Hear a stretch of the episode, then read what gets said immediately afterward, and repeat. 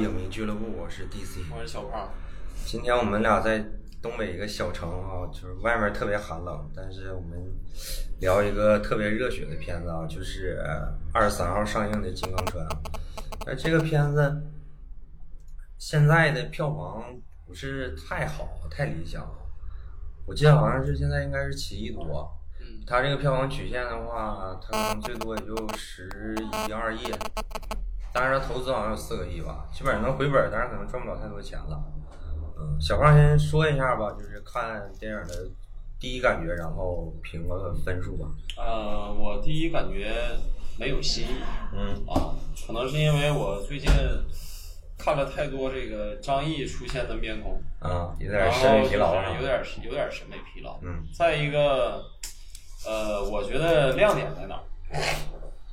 我我觉得亮点是在他的第二部啊，嗯对手嗯啊，我觉得这个是唯一亮点。嗯它是通过一种，因为以往的英雄片儿哈、嗯或者是这种主旋律的这种英雄片儿，嗯或者新世纪的英雄片儿，它可能在金刚川里面它出现一个变种，嗯，因为以往的英雄片儿是什么呢？是我的对手啊，就是个傻子，嗯对不对？你像什么这个地道战，你像什么这个就是以前的那些老英雄片啊，感觉对手很愚蠢。你包括抗日神剧，这个对手呢，他有几个特点啊。第一点就是特别愚蠢，嗯啊，第二点就是啥呢？怕死，啊，没有这个家国情怀嗯啊，集中于这两点。但是在金光川里呢，就作为一个这个就是反转，嗯。呃，在第二章对手里面，那个呃美国的那个飞行员哈，嗯。他看到这个阵地，然后他的队友被打，被被那个炮给打了之后，然后他一方面就是违抗违违抗上级的命令，然后毅然决然的就是跟中国这个就是咱们志愿军战士啊血战到底，嗯最后呢也是牺牲了。嗯然后另一方面是啥？他很有策略，啊，他没有像以前的是那种那种横冲直撞的那种感觉，嗯而且呢是运用了一定的策略嗯，对吧？然后可以看出来他这个就是飞行技巧还有战斗技巧也非常高，嗯所以说这是我觉得是一个很明显的变化，嗯，唯一的大亮点。大概能打多少分？我大概打六分，嗯，这个咱俩有的聊了，我嗯我也打六分，但是我考虑到综合因素啊，才打六分。其实我感觉这个片儿也就五分儿，但是大家可能了解电影的大概大概应该能知道，它因为它就是这个片子制作周期比较短，嗯，它前后大概就是一百多天，就总共加到一起，然后实际拍拍摄只拍了四十天。嗯然后他现在用这个这种结构做出来，有点像敦刻尔克这种的，嗯他这种结构做出来，其实就是已经能做到最最好情况就已经这样了。对，因为你想，你正常情况下，你四十天拍出来，能拍成这样，然后拿这种结构来做，就是已经已经做的很好，很鸡贼了，只能这么说。但是问题就是说，正常的你如果就是说好莱坞的标准的话，做一个就是长篇的，比如两个小时的院线电影的话，嗯，大概要两年左右。如果是战争片的话，就更长。嗯那你四十天做成这样，就已经很可以了。但是做成这样呢，就是还是那句话，就是我在聊八百还是聊哪期的时候说的，就是说普通观众是不管你幕后这些东西的，对，就是我花钱买票了，那我只能看成果。对那你说我苦啊，我这后背后有多难呢？这种东西没有什么必要了。那都不是理由。对，我们就以这个就是成片为准吧。这个片子我感觉就最多能，我的标准就只能给五分，但是考虑到这个因素，做成这样就给六分儿。但是其实就是说，为什么有这么短的那个制作周期？我先跟大家说一下啊，就是说是因为原本这个十月二十五号这个档期，就是抗美这个抗美援朝这个七十周年这个档期，是要留给这个长津湖。有一部片子叫《冰雪长津湖》，这个片子是早就立项了，要卡到这个节点上的。这个片子阵容非常强大啊，是陈凯歌、徐克、林超贤跟刘伟强联合执导，四个导演。嗯然后，但是这个片子呢，就是疫情影响就搁了，搁置了。然后呢，中间呢，刘伟强因为他有别的拍摄任务，我在网上看了一下，好像是他们去拍就是中国医生，就是抗疫题材的一个片子，好像是，然后他就退了。然后头头段时间不是开这个发布会了嘛，就是说要拍这个长津湖，然后演员阵容有吴京、有张涵予、易烊千玺、有张译，嗯等等吧，现在还没没曝光太多。这个长津湖是抗美援朝打的最惨的、最惨烈的一场仗。嗯。就是当时我们定的，他们定的这个节点就定到这儿，就是说死任务，就是说二十五号上，结果疫情影响了嘛，影响了以后，就是七月份的时候，就是临时的找管虎、郭帆、陆遥，临时做了这么一个电影，所以说他这时间压的非常短。但是他这么短呢，造成的结果就是说，他肯定拍不了那种怎么说，就是宏大那种场面的那种片子，所以他就选择了这样一个节点。他为啥选三个导演，然后三段三段式的这种结构，也是为了省时间。就是说白了，你能看到太多的硬伤，就是场外因素干扰，就是省时间。那么有一些东西没有办法，但是有些东西呢，我们就是说理解吧，但是也没有办法太理解，就是我们可以理解一部分，但是有些东西还是不能理解。再一个就是说，大家已经好多年没有看见这个抗美援朝题材的这种片子了，就是为什么不拍啊？就是有好多人说，为什么不拍？其实就是跟国际形势有关系，当然中朝啊、中韩、中美的关系。就是我们之前也一直就想，这场战役，这场仗，就是说它影响的范围，就是国家跟国家之间的形势会很影响，所以说就是不不拍，一直都不拍。但现在就中国这个实力已经藏不住了，跟美国这种贸易战呢，就已经凸显出来了，所以说就现在这个节点，这个档口就可以拍了。就有这个窗口期，咱们就可以拍，就是陆续会有很多这种题材的电影了。嗯但是这四段，当时你看的时候，小胖你看的时候能看出来，就是说哪段是哪个导演拍的吗？看不出来。看不出来是吧？但是我觉得就是，呃，就是第一段，嗯我觉得应该不是关虎拍的嗯啊。我觉得第二段有点像吧。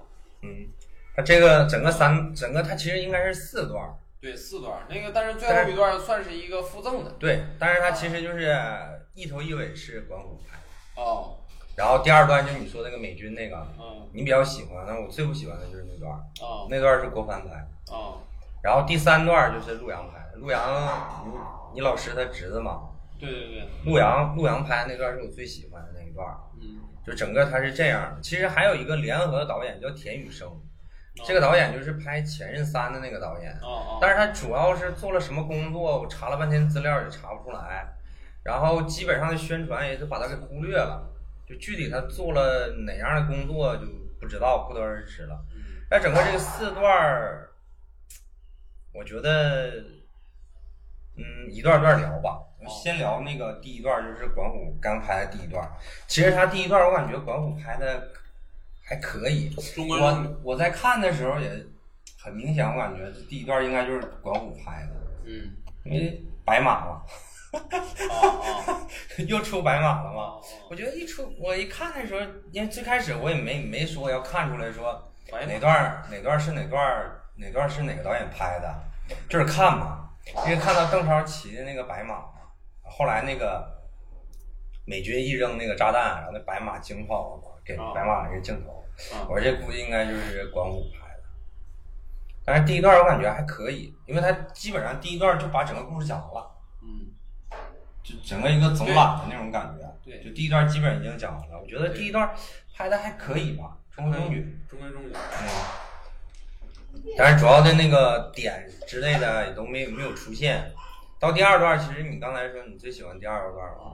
其实我我第一段的时候就是在看的时候，我还忘说了，我我在星美看的，我啊，看的时候碰见小刘了，在进场的时候，就是咱们上次见面那戴眼镜那个。哦我我俩一起看的，我俩坐在一起，但是票没买在一起，但是我俩坐在一起了。就是我看的时候已经第一段快演完的时候，我就已经就是半躺在那个座椅上了。第二段那个标题出来敌人，我一下坐下来了。就像你说的，就是好久没有战争片，就是展现这个美军视角，就是说同样一场战争，就是中国中国中方视角看是啥样的，美方视角看是什么样的，嗯这个视角太太独特，太太好了。就虽然我当时非常期待，结果这个整个这一段给我观感非常非常差。嗯我觉得他完全就是浪费了这个视角。虽然它中间也有，就是说他那个飞飞就是飞机里头也有那个广播那个声音，就是有另外一个人跟他说我我不想打了，我想回家。嗯他其实也有这种表现，就是说，其实按照真实历史来说，就是美国好多士兵都不知道为啥要打这场仗，嗯，也不知道我为啥要来这个地方，对，我为啥要打。所以说，这个就是跟中国跟中国咱们志愿军战士形成强烈对比，就是咱们志愿军战士是保家卫国，就是保家卫国，很明显，就是说我牺牲也好啊，我多多苦多难，对我都是为了保家卫国。对，而他们是为了而美军对美军视角直接上来，但是只是就说了这么两句，嗯然后就基本上就是变成了那个飞行员跟张译的一个巅峰对决。嗯我觉得这个片子就到这儿就有问题。嗯当然，就是说从因为金刚川已经是抗美援朝后期的战役了，嗯，就我们当时已经打到这种程度的时候，基本上快上了。对，就是虽然我们咱们聊八百的时候，我说历史是历史，电影是电影，但是就是结合一下当时的历史背景，就是说其实美国已经不想打了。嗯就是说已经准备就是签停战协议了，就已经不想打了，而且那个时候咱们志愿军战士已经打出气势来了。嗯就是说美军不会说那个飞行员不会说就是那么低空飞行，然后跟一个高射炮就就是这么跟你打，这是不可能的。嗯而且就是说以当时就是金刚川那个时候的，就是志愿军的装备，不可能只有两门炮，然后弹药还那么缺。但是问题就是说，你做一个电影，你要是做二十多门炮、二十门炮，那你没法集中这个主视角了嘛？现在不就是对，现在不就只集中在这个张译跟吴京的这个视角上吗？啊？所以他问题就是你这么拍也可以，然后你跟这个飞行员这种对决有点有点就是说你伤害就是杀害了我的这个战友，我要报仇，有点私仇这种感觉也可以，但是问题是，我就一个一个一个一个感受就是那么好几千米高空上那个牛仔帽是怎么戴上去的？牛仔帽。啊，这根本就就不实际嘛，就有点扯。他这个，因为我刚才说他这个属于是唯一的亮点，当然他有很多瑕疵，我是觉得他这个视角但是他这个视角，对，包括他这个，就是这个人物啊，嗯和以往相对比，嗯塑造的一种反差感，嗯，啊、让我觉得它是亮点。对他这个视角肯定是亮点，但是他很多解释不通的地方。首先一点，他这个人物哈，太脸谱化了对啊，他就是说啥，他没有一些很复杂的思考。当然可以理解，就是在战场上，往往就是那一瞬间的一个念想嗯啊，我决定要做这件事儿，或者怎么样，或者我要违抗命令，嗯或者你可能是一瞬间啊，我看到这个志愿军太嚣张了，嗯 啊，我作为一个我们美国对对对不对帝国主义，嗯我们世界霸权的一个国家，嗯你这么嚣张，我不得干你吗？对不对？对你可以这样，但是对你有点太明显了，就是说呢，没有这种在战场上，你不可能有这种太过于个人化的这种情绪对在你，因为你是军人，嗯职业军人，对不对？你不是说那街头小流氓，对不对？你说我我看你不顺眼，我就要揍你，他不是那回事儿。再一个就是说，这就是说还有一点就是说，不是那个咱们说抛开历史，也抛开你这个自就是拍摄周期，啊，就是所有的外场外因素都抛去，你这个美军这个飞行员塑造的，就像你说的有问题。但是你其实你反而你看吴京跟张译的塑造，嗯其实非常成功的。就是说吴京，你能看见他就是说因为抽烟，然后就被降职了。呃，刚开始他跟那个张毅在接触的时候，张毅跟他说啊，那个上面派我过来，我我我上前面就是这个明点这个炮，其实就是两个战友就是就是愿意为对方去死，就是说大家都抢着去危险的地方，因为那个是明点嘛，嗯就是飞机一过来肯定就先打明点嘛。其实包括就是那个吴京跟他要弹，跟他要弹药，嗯你再给我来五几发弹药，然后张译那个表情，然后说行，就这种感觉，就是几个点，来回几几番对话，直接这种感情就出来了。嗯这才是你到最后陆阳拍那段，就说吴京牺牲，然后特别是张译牺牲才感人。嗯，你如果不拍这些东西，你到最后出来这个情绪你就上不来。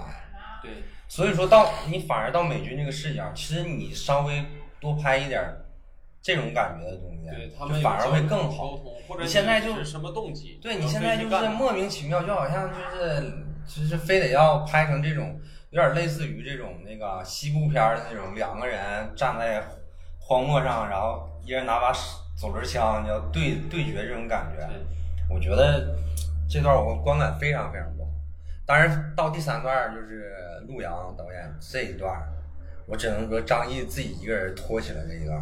其实这一段稍微有一点煽，独角戏，对，稍微有点煽情，但是张译的戏是真好，张译整个把这段直接就给拖起来了。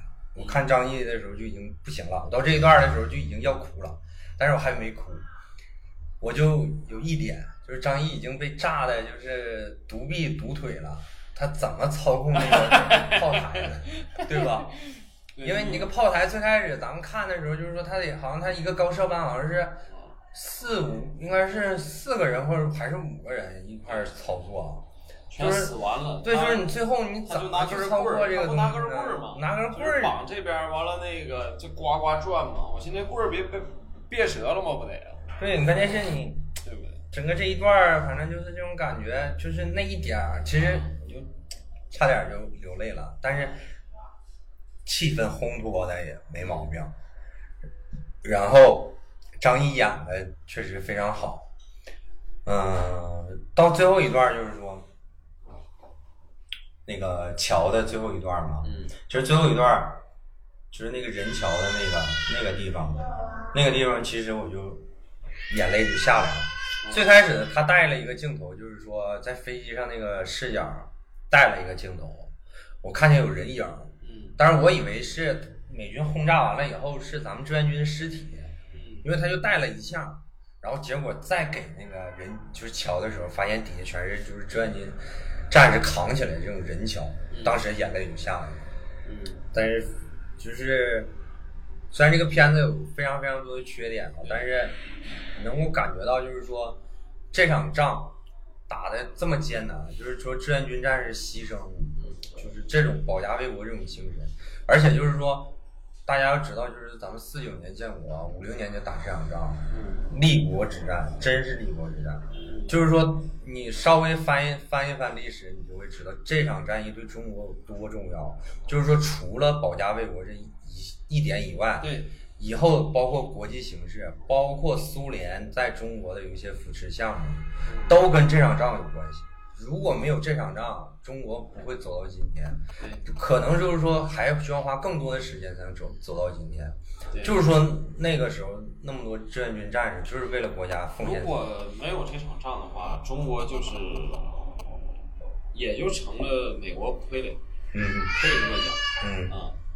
但是就是整个片儿下来，我觉得还有一个点是我比较喜欢的，就是除了那个呃，我刚才说张译跟吴京那段戏，还有一些小细节，我觉得设计的比较好。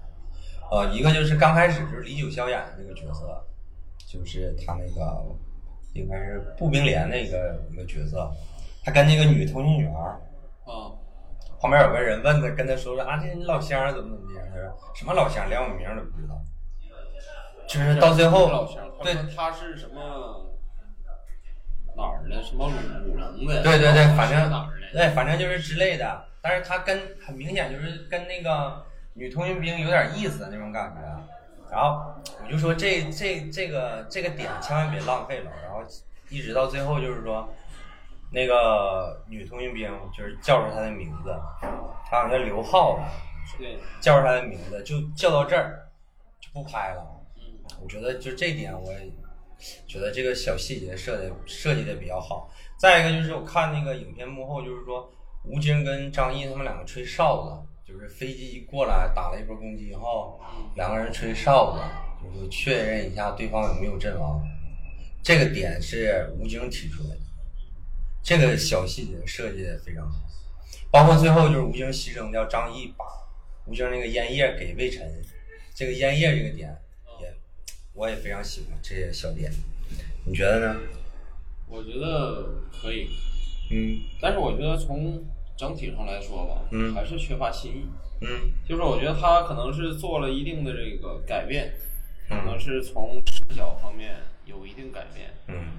然后还是从这个整个，包括你刚才说的那些小细节，嗯。就是对于志愿，因为志愿军也是人，对。啊，人也有七情六欲，这都很正常。嗯但是从总总体上来说呢，我觉得不够，嗯改变的太少了。因为你想，这种片儿已经拍了太多了，嗯太多了，就是这种主旋律，如果说真正改变是怎么改变，我个人认为哈，嗯就是说，你改变就是啥？你你可以参照，就是像美国超级英雄电影，嗯对吧？一方面怎么？你从对手改变，你对手够强，你对手比你硬得多嗯啊，你把他赢了，嗯这是你牛逼，你能唤起那种激情的感觉，嗯那种欲望。嗯再有一个是你从你自身改变，嗯我赢不了，就是说现在咋的呢？我觉得主旋律电影它不接受失败，嗯就它最后结果一定是成功。嗯我觉得这是不是要变一下？因为什么人不能失败，永远成功？嗯神嗯啊！你就像 NBA 里边迈克迈克尔乔丹，是不是？嗯我打总决赛一我一次不输，嗯就这种感觉，就是他没有失败，他永远都是成功，永远都是正确，永远都是成功。疲劳，说实话，真的疲劳。我觉得，我觉得你你你这个想法我不是很认同，因为我觉得第一就是说你不一定非要拍失败，像现在就是金刚川这种感觉，就是说牺牲，我觉得也可以，就是说我们是赢了，但是我们赢的很困难，也可以，就但是问题是。呃，现在就是由于种种原因，他把整个这个视角就是集中在这个桥上面，然后就是一个一直桥炸了修，修完炸这种感觉。我觉得这个小视角这种落地的这种感觉我很喜欢。嗯我嗯那种大的宏大那种战争场面吧，其实我也很喜欢。但是我觉得就是突然有一个这种小视角这种感觉嗯也行。因为当然其实最开始的时候。在拍《金刚川》的时候，其实就是说，它是根据一个那个原型人物啊，这个有一个叫呃张振志的一个连长，他是工兵第十团第三连的连长，嗯就是魏晨演的这个人这个原型。嗯其实当时我呃我在看最开始宣传物料的时候，以为是以他为主角展开这么一个故事，但现在你看，基本上魏晨也没有太多的戏。嗯嗯，我觉得这个片子整个就是说，第二段像我刚才说的那些毛病以外，呃，第三段稍微有点删以外，其实我觉得最可惜的一点就是说，我们可以抛，还是我那句话，就是说，历史是历史，电影是电影，不管那些史实，也不管拍摄周期问题，就是这个桥到底是怎么修的，没拍出来。嗯我觉得这个这一点非常非常可惜，因为你既然你主视角落在这个桥上面，你肯定要展现这个桥到底是怎么修的。嗯呃，这个我查了一下资料，就是原型啊，这个桥不是那么简单的，这个桥是能走汽车、能走坦克的桥。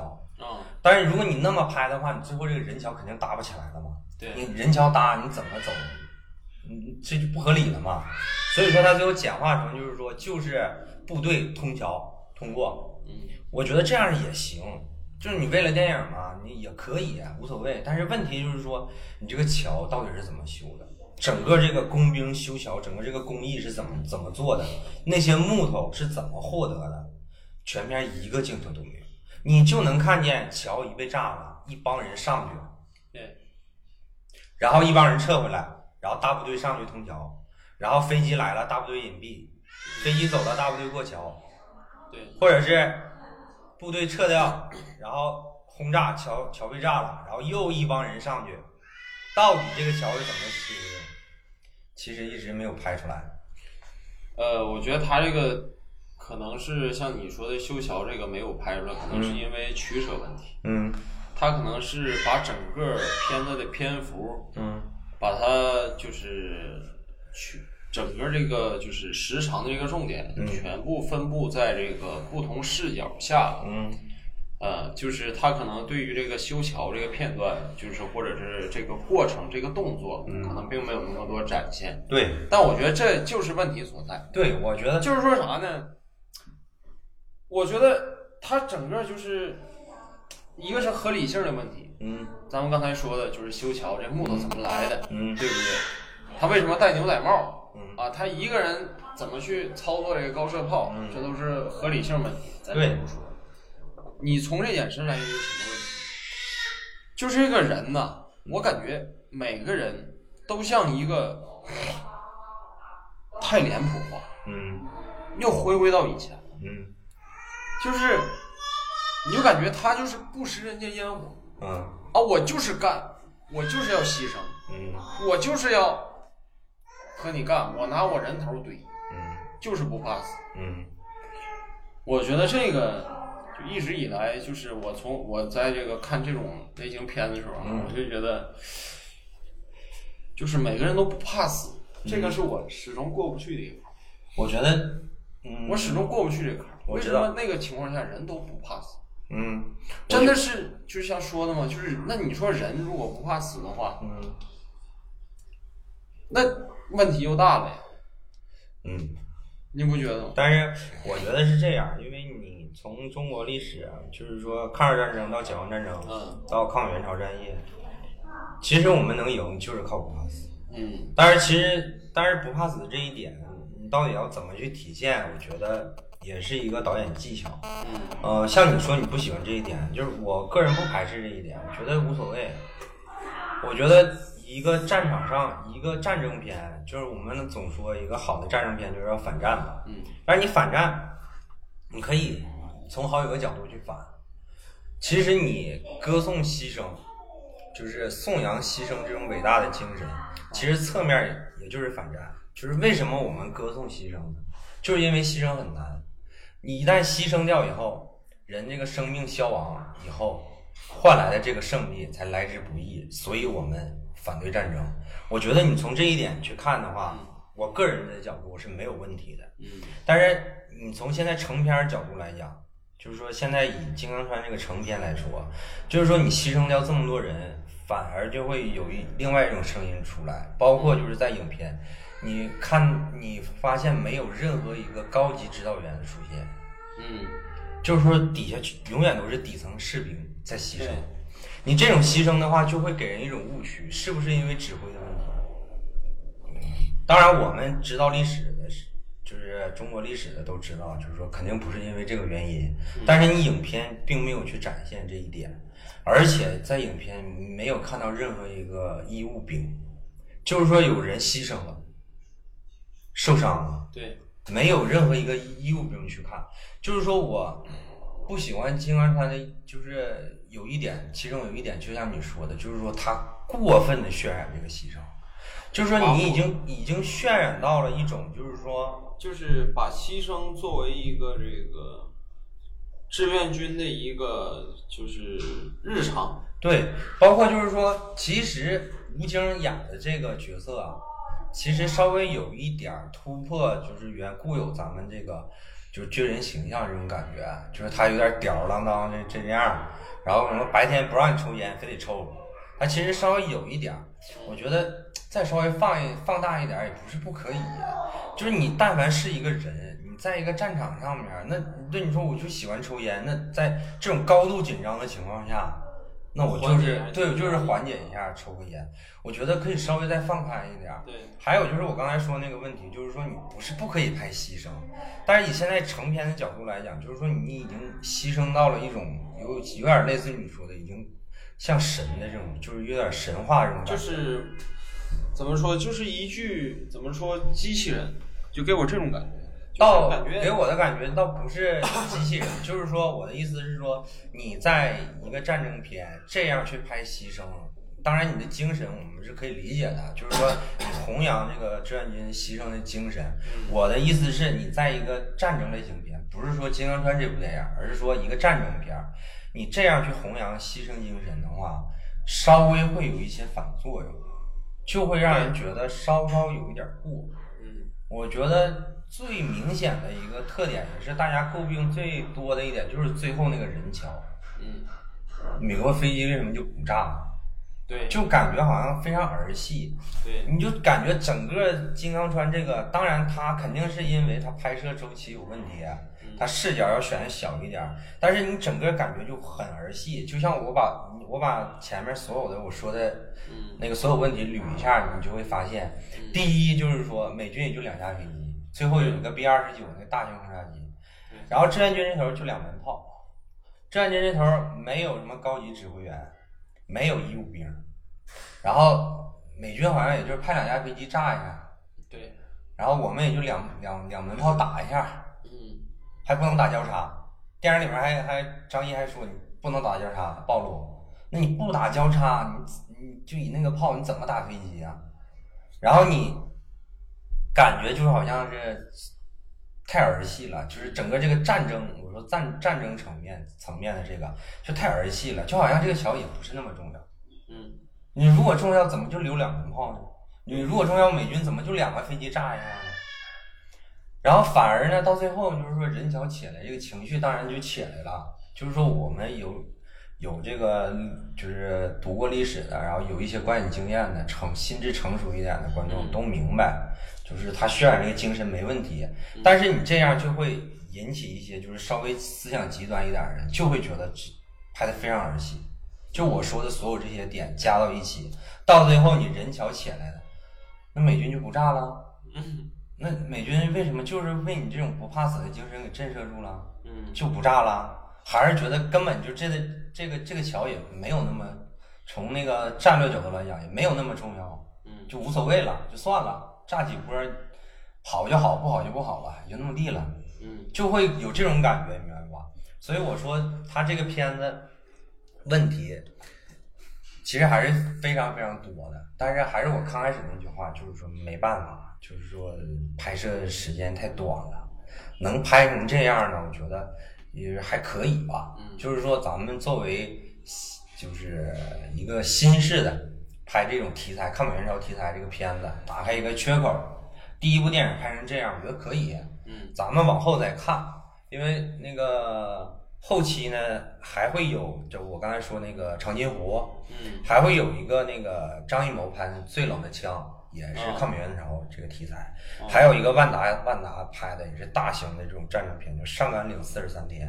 哦这这三部片子就你就没有这些理由了，你别说你什么拍的短怎么怎么地，对吧？对机会都给你了，都一样了。嗯这个我们觉得到时候我们在看这些电影的时候，再着重的就是说哪儿行或者是哪儿不行。对我觉得这样可能稍微公平一点，因为没有办法，就是赶到这儿。还有金刚川就是像这个最后像这个吴京死嗯就那一段嗯被炸的那一段，嗯我觉得这个拍的也算一个亮点。就是说啥，你拍牺牲就是啥，就战争是无息的，嗯对吧？嗯悄无声息，而且你像以前哈，如果说你打抗日战争嗯。啊，我被枪打一下，或者说我被一个炮炸一下，嗯对不对？我这说缺胳膊断腿儿哈的，嗯。你这功夫美国这东西都是先进武器，嗯，你干一下直接碎了，对，就是我感觉这个是比较好的，嗯就是比较写实的一个东西，嗯。就这个武器的杀伤力嗯。就比还原得比较真实，就是你干一下直接碎了，就让人体就体现出来这种在战场残酷性。这种残酷性，对对不对？死就是家常便饭，对，再一个就是说，嗯，你你说这一点，我想起来一点，就是说你以现在的这种就是国产电影这种工业化这种形式你必须要拍出来这种感觉。你还像原先那么拍的话，嗯等于这好几十年你也没进步啊，你进步到哪儿了呢？对吧？所以说你还是说，你一定要拍这种稍微工业化一点儿的东西，大型的这种，呃，就是战争场面也好，包括这种视觉直观下的这种刺激，我们看的时候，这种刺激就会转化为，就像我刚才说的，就是说这种牺牲精神多不容易。当然，就是说围绕着这个金刚川有好多这种争议啊，也可以跟大家聊一下。还是主基调，还是我说的那句话，就是历史是历史，电影是电影。就是说，大家想了解历史呢，就自己多翻翻资料。就我就不说历史这方面了，但是整个这个片子呢。嗯，一些争议点呢，毫无疑问又出现在了管虎的身上。管虎身上有一个什么，就是他在应该是采访或者是 做这个幕后特辑的时候，呃，也也算是一种采访吧，就是他聊整个拍摄历程。当然很难了，就是说这个片子还是我说的，就是当然很难了，就是有多难呢？就是说。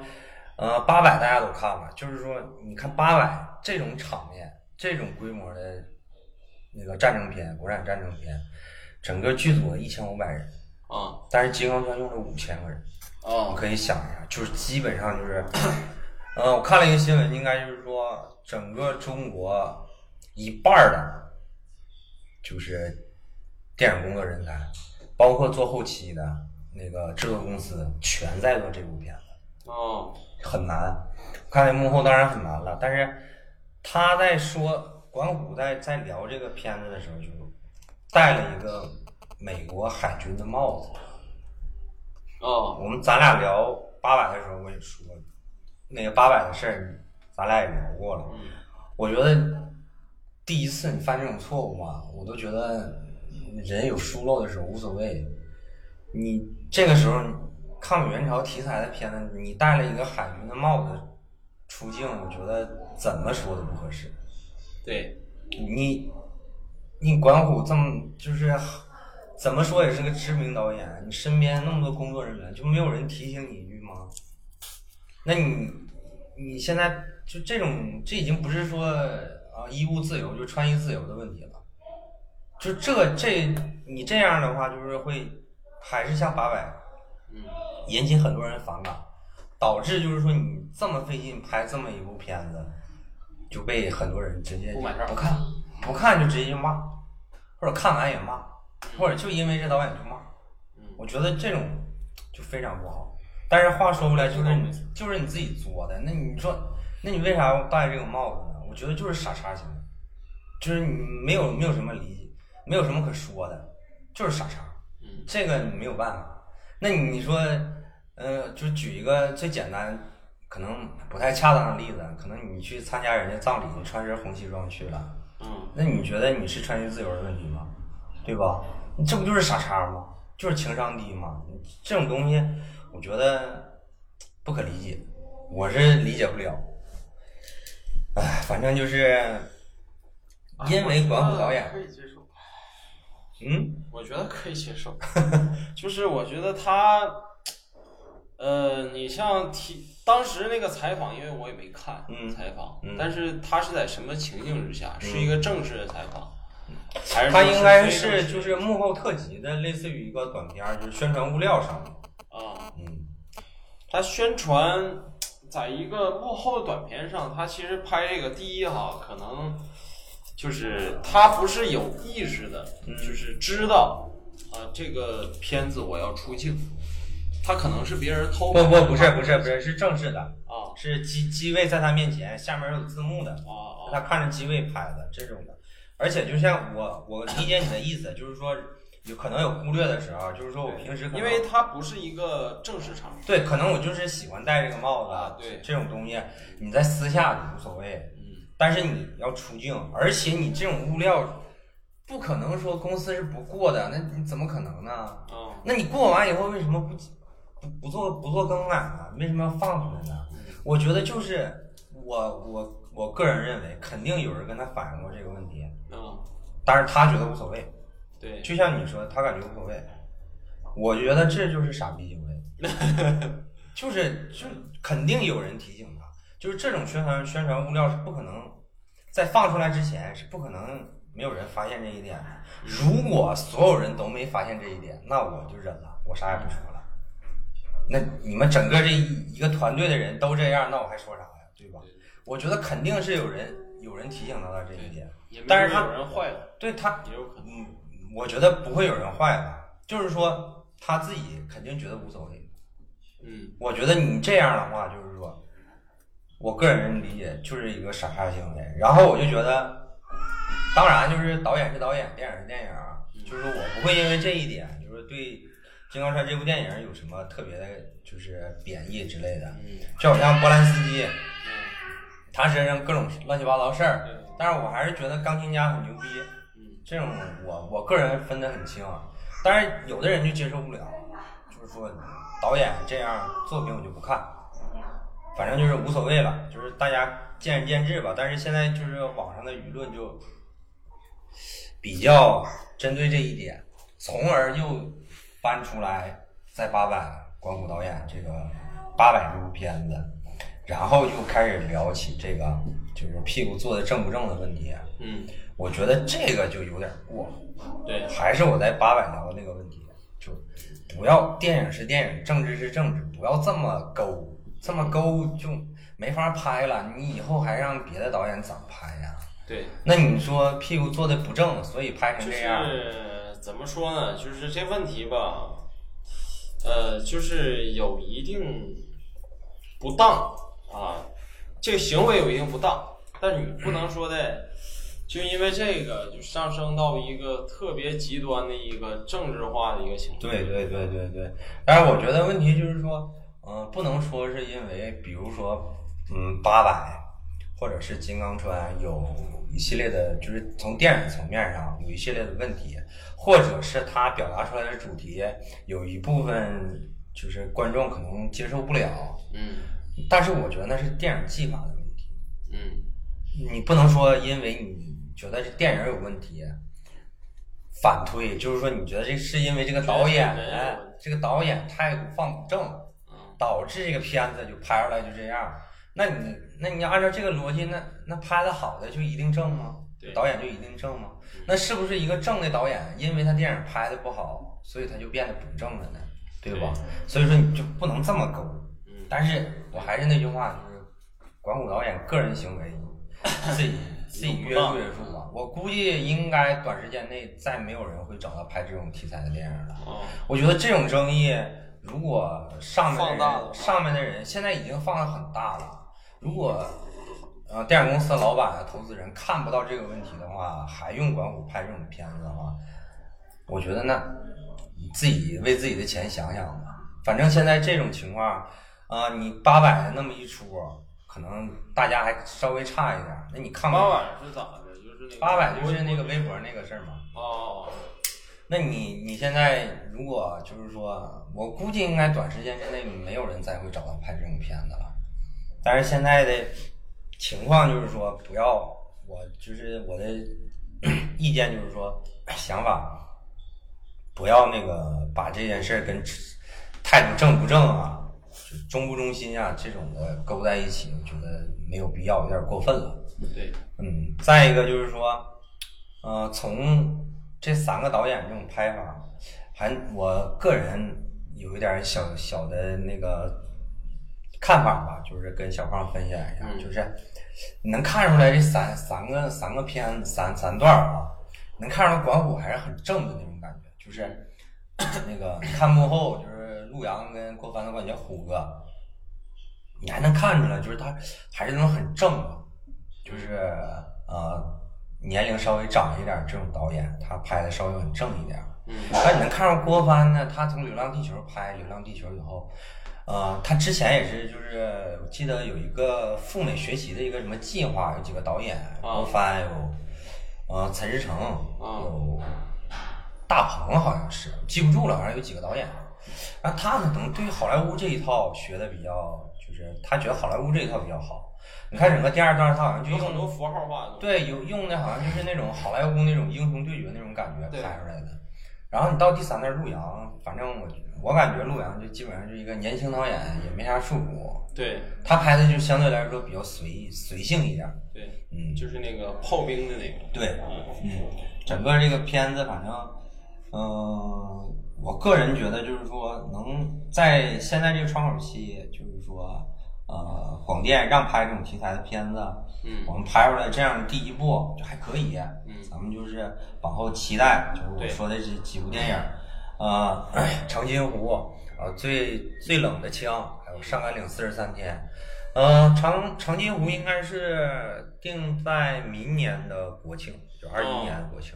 那明年呢？明年国庆啊，剩下那两部片子还还没定到哪儿，但是长津湖，我个人很期待啊，就是说你陈凯歌、徐克跟林超贤这仨还是导演，而且编剧是蓝小龙，就是编《士兵突击》我的团上我的团那哦。个编剧，当然我稍微有一点担心，这就是陈凯歌，因为陈凯歌。他其实吧，拍片子比较诗诗意一点对，比较诗性化一点，嗯我就害怕他。但是其实你像徐克拍那个《智取威虎山》，我觉得就已经很可以了。对林超贤这个《红海行动》《湄公河行动》一系列下来，对就大场面上就更不用担心了。但是这三个导演看电视他是怎么拍呢？也像是这种的一段一段拍，还是说整个就是贯穿下来这种这种的？咱们就明年再再看吧，成片出来再看吧。嗯，关于金刚川还有要聊的吗？我没啥了。嗯，我对这片儿怎么说呢？没有什么特别的感觉。嗯，我最后再再聊一点啊，就是八百那个资源现在已经上线了，然后大家看完没来得及去电影院看的听众，就是说看完资源可以看听一下我们第一期录的那个八百那个节目。第一期我跟小胖聊的聊了大概两个小时吧，聊的基本上已经把八百聊的比较透了。嗯，那行，那我们这期就聊到这样。好，拜拜。